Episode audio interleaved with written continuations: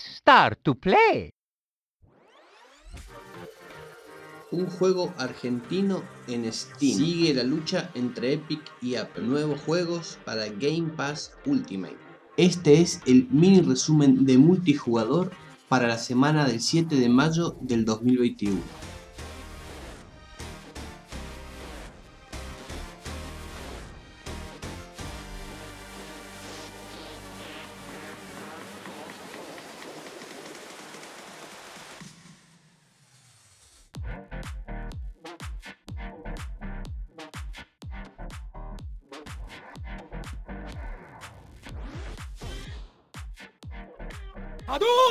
Hasta el próximo domingo 9 de mayo inclusive, la plataforma Steam ofrecerá de forma gratuita el juego Nubarrón, desarrollado por el estudio argentino Nasty Cloud y publicado por Hayden People Club.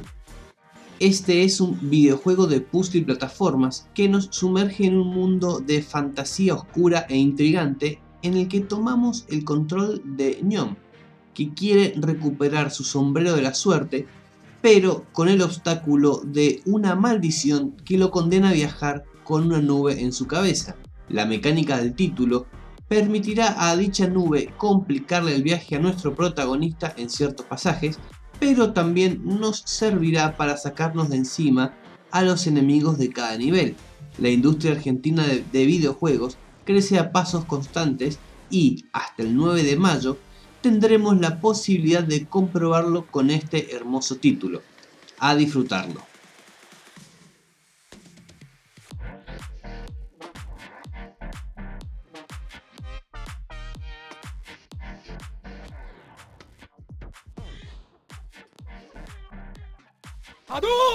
En medio del juicio entre Epic Games, diseñador y publicador de juegos, además del motor gráfico de Unreal, y Apple, la gigantesca multinacional, se han filtrado numerosos datos acerca de la industria, desde acuerdos o la falta de ellos, juegos por salir y mucho contenido in-game.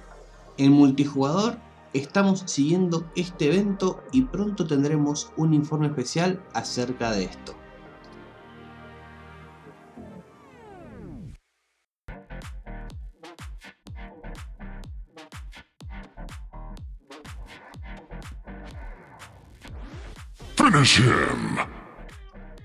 Just Cause 4, Psychonauts, Audax 2, Red Dead Redemption Online, Step, Dragon Quest Builder, Final Fantasy XX2 y Remnant from the Ashes son los juegos que fueron anunciados para Game Pass Ultimate de Xbox y PC para este mes de mayo. Sin embargo, el juego más esperado es FIFA 21, que llegó ayer a este servicio.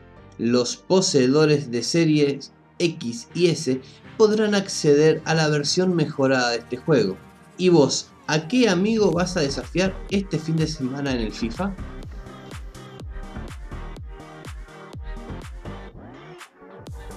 Estas fueron las noticias que te resumimos hoy. Gracias por escucharnos.